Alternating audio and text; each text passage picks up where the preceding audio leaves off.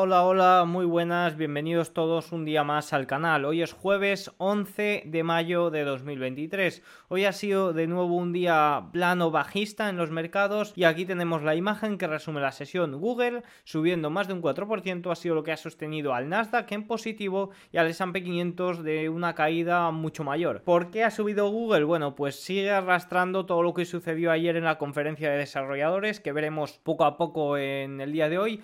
También en el día de hoy hemos tenido datos de índice de precios del productor que han sido menores a lo esperado. Hemos tenido la cifra interanual más baja desde enero de 2021 y luego también hemos tenido eh, el dato de subsidios semanales estadounidenses que ha sido superior a lo esperado. Creo que ha sido, bueno, ahora vamos a ver el dato, no quiero decirle de memoria.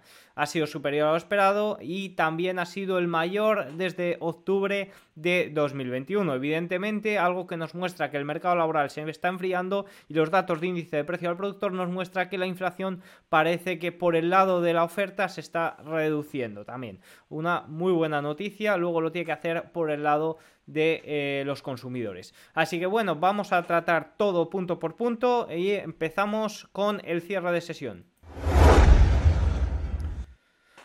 Bueno, si nos vamos al cierre, a los cierres europeos, ha sido más bien mixto. Alemania ha cerrado con un 0,39 abajo, pero fijaros que todavía sigue manteniéndose por encima de esta eh, media exponencial de 21 sesiones. Si os vamos al Eurostock 600, ha cerrado plano totalmente. Eurostock 50 ligeramente al alza. Ya sabéis que al final en estos momentos suele tenderse más a la calidad, a las grandes compañías. Y el Eurostock 50 está tiene un rendimiento ligeramente superior al de Eurostock 600. Si nos vamos al IBEX 35, cierra subiendo un 0,16, Reino Unido sube, cierra prácticamente plano con un 0,02, Francia cierra subiendo un 0,28, Italia cayendo un 0,62, Suiza subiendo un 0,67 y Holanda subiendo un 0,58. Si nos vamos a Estados Unidos, el Dow Jones cierra perdiendo un 0,66, muy afectado por este comportamiento recesivo que han llevado los activos, sobre todo con la energía a la baja, materiales básicos también, industrial. S&P 500 cierra cayendo un 0,17, Nasdaq 100 cierra subiendo un 0,31. Fijaos que el Nasdaq Composite cierra ligeramente por debajo 0,18 y los Russell 2000 0,8 abajo que de momento parece que nos sale de esta zona los 1717, 1780. Si nos vamos a las materias primas vemos como el West Texas, el petróleo, cierra cayendo un 1,77. El oro, fijaros que este movimiento ha sorprendido a algunos en el día de hoy. Hoy se ha demostrado que las compras físicas de oro en el primer trimestre han aumentado un 5% y alguna gente se ha sorprendido de que si eh, salen eh, unos resultados tan, unos datos tan recesivos que muestran una clara recesión, ¿por qué el oro está cayendo un 0,75? Bueno, hay que tener en cuenta que también lleva ya mucho descontado, que el oro está por encima de los 2.000 dólares. Recordemos que no tiene por qué moverse eh, justo tras una noticia, que al final ya hay mucho acumulado y creo que no sorprende a nadie unos datos del mercado laboral enfriándose. Ya lo comentábamos el viernes pasado, que ese dato de nóminas estaba muy... Eh, no quiero decir manipulado, pero muy maquillado para que quede muy bien el titular. Al final, eh, las revisiones de, los últimos meses no muestran ni siquiera eh, un cuarto de lo que nos mostraba el dato general. El dólar en el día de hoy también ha estado fuerte, de ahí también que, el oro haya sufrido y el dólar también está fuerte y choca a muchos porque incluso eh, las probabilidades de bajada de tipos en julio están ahora mismo en un 50%. Y claro, esto no vendría muy bien al dólar, pero también, chicos, hay que tener en cuenta que es que está ya mucho descontado. Es que fijaros la gran caída que lleva el dólar y sobre todo tan, tan brusca. También fue muy brusca la subida, por supuesto. Eh, si nos vamos al VIX, el VIX tierra prácticamente plano, pero fijaros que se encuentra de nuevo por debajo de la zona de los 17. Este es el VIX eh, de volatilidad a un de opciones a un día. De momento hay muy pocos datos para eh, analizarlo. Y por último, los rendimientos que eh, estaban cayendo bastante más y finalmente han cerrado pues ligeramente. A última hora sí que ha habido un movimiento un poco más de rebote en eh, el mercado. Fijaos que en el S&P 500 si ponemos la gráfica eh, ha estado cayendo mucho más durante el día, pero fijaos que está comprimido en un rango muy muy pequeño. Eh, está en un rango lateral entre los 4.000 4.150 podríamos decir ahora mismo el S&P 500. Luego miraremos el análisis técnico. Vamos con los datos relevantes. Bueno, si empezamos a comentar datos relevantes, empezamos por eh, lo primero que vino en el día, que fue esa inflación de China, que el dato sale en 0,1, prácticamente muy cerquita de la deflación. O sea, eh, fijaros que China, cuidadito con la deflación está llamando a su puerta. Fijaros que eh, es la cifra más baja desde junio, desde enero de 2021 que ahí estaba en deflación China. Así que eso a tener en cuenta. Más cosillas que han sucedido el día de hoy. Bueno, eh, comentar el comentario de Citi, perdonad. Citi, la inflación IPC de China sorprendió a la baja por tercer mes consecutivo. La perspectiva de inflación no es reconfortante con la recuperación desigual de China. Podría estar abriendo más espacio para la flexibilización de políticas. Eh, luego nos vamos con la subida de tipos de Inglaterra. El Banco de Inglaterra ha subido los tipos 25 puntos básicos, lo hizo con 7 votos a favor y 2 en contra. Recordemos que Reino Unido se enfrenta a una tasa de inflación que veremos el mes que viene, la semana que viene cómo sale, pero está por encima de las dos dígitas en el de los dos dígitos en el 10,1% en marzo. Y algo muy curioso es que eh, desde el Banco de Inglaterra han pasado de esperar una recesión a esperar un crecimiento. Fijaos que ahora esperan un crecimiento del 0,2 en el primer y segundo trimestre cuando antes esperaba una recesión del 0,5. Por lo que bueno, eh, una recesión del 0,5 a un crecimiento del 0,2 no hay mucha diferencia, lo único que cambia es la palabra recesión. Eh, pero es un crecimiento muy bajo y con una inflación muy alta, esta inflación. Y algo que ha comentado Bailey, que es el gobernador del Banco de Inglaterra, es que ha dicho que el nivel de crecimiento económico aún era débil a pesar de que el Banco Central revisó al alza su pronóstico del año. Total, me da igual, como he comentado, menos 0,5, menos 0,2, que un crecimiento de 0,2, 0,5. Al final es muy, muy, muy bajo. Cambio de precios al productor en Estados Unidos. Los precios al productor de demanda final aumentaron un 0,2 intermensual en abril de 2023, luego de una disminución revisada a la baja del 0,4 en marzo y frente a las expectativas del mercado de un aumento del 0,3.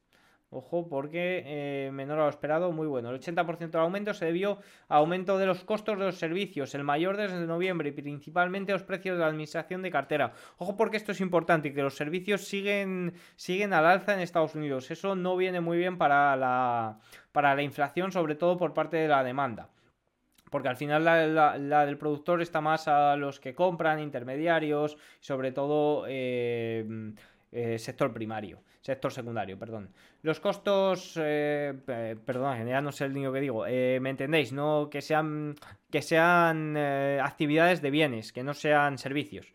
Eso significa que los precios al productor aumentaron un 2,3% en abril de 2023 con respecto al mismo mes eh, del año pasado. Al final veníamos creciendo y bueno, pues sí que estamos encadenando ahora desde julio de 2022 unas cifras a la baja o más bajas que vienen muy bien para calmar esa inflación. Y también es el dato interanual más bajo desde enero de 2021 que viene también bastante bien. Solicitudes iniciales de desempleo en Estados Unidos. Fijaros que han sido de 200 64, eh, eh, fíjate, no lo iba a decir mal en, la introducción, frente a lo esperado de 245.000. Eh, bueno, pues al final está en máximos de octubre de 2021 y se está cada vez empinando más. Y es que es algo que tiene que pasar, el mercado laboral se está enfriando, como todos sabemos. Y luego la conferencia de desarrolladores de Google, que es algo que ha venido bastante bien, tanto ayer como hoy para la compañía, que ha subido un 8%. Fijaros, Google ha estado en el punto de mira, no suele comentar nada, pero ha hecho algún comentario sobre todo sobre inteligencia artificial generativa. También ha comentado sobre Barth. Recordemos que Barth lo hizo una presentación en su día que fue un total fiasco, que incluso se equivocó la inteligencia artificial. Y bueno, pues ya parece que va bastante bien. Y también ha presentado alguna cosilla, alguna novedad para Google Maps. Bueno, pues parece que ha gustado al mercado estos comentarios en la conferencia de desarrolladores y parece que está, está subiendo, eh, está sentando bien al mercado porque incluso eh, sienta bien a Google y sienta un poco mal a Microsoft. Fijaros que está, eh, bueno, no ha sentado tampoco muy mal porque está en línea con el mercado, pero fijaros que Google sí que está con un 4% ayer y otro 4% en el día de hoy. Y luego, eh, por último, un comentario que ha salido de la FEDIC, eh, de la tasa de, mm, de, la Comisión Federal de Depósitos, que nos dice que los bancos más grandes de Estados Unidos enfrentarán casi 16.000 millones eh, de dólares en cargos adicionales durante dos años bajo un plan para recuperar sus pérdidas asociadas con el rescate de Silicon Valley y Signature Bank. La propuesta no afecta a la gran mayoría de los 4.500 bancos estadounidenses asegurados y las tarifas de que se calculan en función de los depósitos no asegurados de los bancos, ya que 15.800 millones de dólares del costo de 18.500 millones de Silicon Valley y las pérdidas de Signature se debieron a la cobertura de cuentas por encima del límite de 250.000 dólares y la mayoría de esas cuentas están en grandes bancos. Los bancos con activos de menos de 5.000 millones estarán exentos de esta tarifa. La medida sin duda complacerá a la influyente asociación de la industria Independent Community Bankers of America que ha estado abogando por una distinción entre bancos grandes y pequeños desde que Silicon Valley empezó a, tambalear y es que la crisis de los bancos regionales, esta segunda ola, aún no ha acabado. En el día de hoy Padwest ha anunciado que, que eh, una salida de depósitos en la semana pasada, en la semana que terminó, que cerró el 5 de mayo, de un 9,5%. Esto es una auténtica locura para ser solo una semana. Recordemos que mañana conoceremos esos datos de salida de depósitos. Esta noche conoceremos las entradas de fondos en el mercado monetario y mañana conoceremos la salida de depósitos de los bancos eh, de la semana anterior, porque eso va una semana anterior. Eh, entonces, bueno, lo comentaremos el domingo, pero eh, los de Padwest mm, son sorprendentes. Y ha caído más de un 30% en el día, ha llegado a caer más de un 30% en el día, finalmente ha cerrado cayendo un 22% y la han pausado hasta tres veces en una hora por volatilidad en la primera hora. Así que bueno, eso a comentar sobre los datos relevantes. Vamos con los gráficos más importantes. Bueno, empezamos con eh, gráficos sobre la inflación. La inflación del IPC de ayer del 4,9% está por debajo de los fondos federales de 5,525. Desde 2000 esa inversión ha señalado que la Fed pronto relajará. Los futuros ahora ofrecen una probabilidad de más 75% de la Fed de que lo hará eso en septiembre, pero antes de 2000 los fondos de la Fed superaban habitualmente la inflación del IPC. O sea que eh, normalmente antes estaban por encima y desde el año 2000 están por debajo. Y normalmente es un claro indicador de que cuando está por encima hay bajadas. Fijaos, descuenta un 75% de caída de, de, bajadas de tipos para septiembre y un 50% en julio. ¿eh? O sea que vamos a ver. El debate sobre el techo de deuda es una completa farsa. Lo subirán como siempre lo hacen. La única constante es más deuda, porque el principal objetivo de la mayoría de los políticos es conservar sus puestos de trabajo y lo consiguen prometiendo gastar más dinero pues no puedo estar más de acuerdo. Este es un gráfico de Charlie Vilello y la verdad que coincido plenamente. El gobierno de los Estados Unidos continuará gastando dinero como un marinero borracho con un déficit presupuestario que se amplía a 1,9 millones. Esto está ocurriendo cuando la economía todavía está en expansión con la tasa de desempleo en un mínimo de 54 años. ¿Qué sucede con el déficit cuando llega una recesión? Otro gráfico de Charlie Vilello muy muy muy interesante. Número 4. Aproximadamente dos tercios de las hipotecas tienen una tasa de interés inferior al 4%. Este es el factor número uno que impulsa el suministro limitado de viviendas, ya que muchos de estos propietarios no pueden permitirse el lujo de mudarse. Número 5. Precios del productor de China y de Estados Unidos. Vemos como lo de China está muy muy bajo, eh, incluso por debajo de cero y como lo de Estados Unidos está prácticamente siguiendo la misma línea. Fijaros cómo el movimiento ha sido muy similar y el movimiento ha sido antes en China. Recordemos que China cayó mucho antes que Estados Unidos. ¿eh?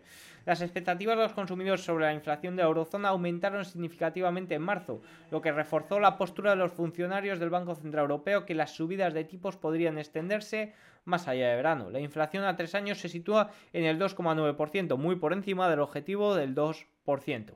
El número de inversiones extranjeras directas en Alemania volvió a descender en el año pasado, en contra de la tendencia europea ligeramente positiva. Solo 832 proyectos representaron el nivel más bajo de inversión extranjera desde 2013.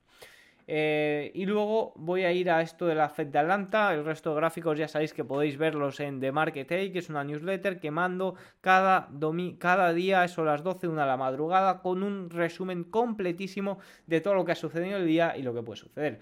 El rastreador de salario de la Fed de Atlanta muestra que el crecimiento de los salarios para los tres meses que terminaron en abril fue de un 6,1% superior al del periodo anterior, por debajo del 6,4% para los meses que terminaron en marzo.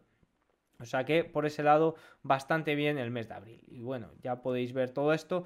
Y me voy, me quería ir a la clave del día, que es qué pasaría si los mercados no llegan, qué pasaría en los mercados si no se logra ese techo de deuda. A ver, en primer lugar, y esto pienso que se hace muy mal por hablar de ello. Se habla demasiado de esto cuando no debería de suponer ningún problema para los mercados. Repito, al final los, funcionarios están condenados a entenderse, tanto republicanos como demócratas deben entenderse por el bien de la economía y porque están muy cerca las elecciones. Al final los demócratas yo pienso que van a tener que ceder, porque todo el tiempo que pase, si se hacen prólogas y prólogas y prólogas, porque al final no se va a llegar el 1 de junio y va a haber un default, al final se hará alguna próloga para si no han llegado a un acuerdo y demás, que ahí eso aumentaría la tensión del mercado, pero bueno, no se entraría en un default. Pero eh, sí que pienso que los demócratas al final van a tener que ceder porque mm, si no se acerca cada vez más esa fecha de las elecciones y puede ser un problema para ellos. Eh, pero bueno, es cierto que el alarmismo está en máximos, que no se vio esto ni en 2011 y que bueno, pues al final hay que hablar de ello. Fijaros, eh, ¿qué pasaría? Las letras del tesoro se volverían más baratas. El mercado de letras ya ha reaccionado a la amenaza del techo de deuda con letras que vencen justo después de la fecha X del 1 de junio y cotizan con rendimientos mucho más altos y niveles de hoy más amplios en relación con las letras más alejadas de la curva.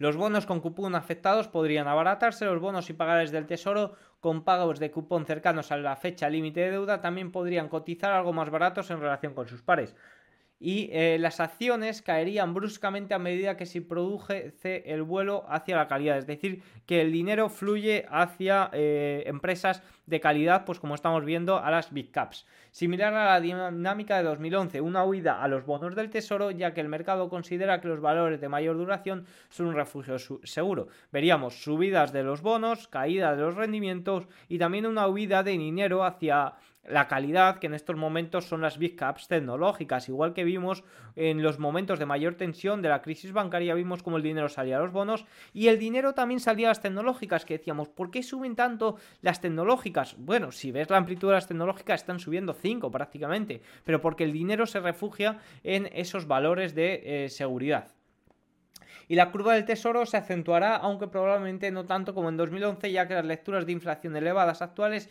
dificultarían que la Reserva Federal recorte las tasas agresivamente. Al mismo tiempo, los balances de los distribuidores se volverían escasos debido a las quiebras de las contrapartes centrales y los bonos del tesoro deberían tener un desempeño inferior a los de los swap, lo que resulta en una reducción de los diferenciales de los swap.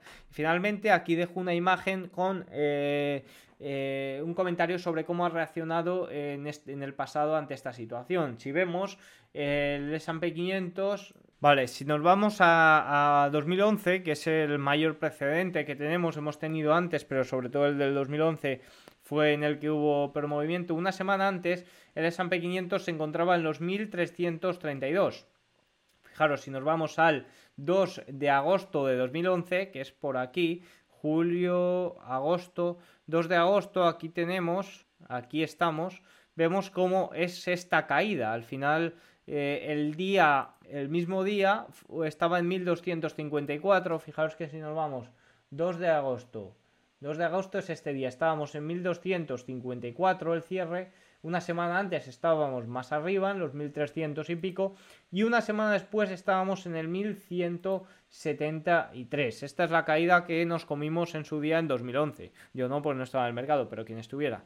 Así que bueno, eso es un poco el precedente, pero como os digo, esto es un poco comentar el, comportamiento supuesto que tendrían eh, los valores. Es una información sacada de de TD Securities, que es un banco de inversión canadiense, y poco más hay que comentar. No creo que se llegue a esta situación, pero bueno, al final hay mucha tensión ahora mismo entre demócratas y republicanos. Estamos a tres semanas del 1 de junio y evidentemente vemos cómo la tensión aumenta en el mercado. Así que nada, tienen todas las claves del día, espero que les sea útil. Si es así, eh, espero un me gusta, algún comentario si, si tenéis alguna duda sobre algo y nos vemos con el vídeo del domingo. Chao, bueno, domingo, lunes. Chao, adiós, buen día.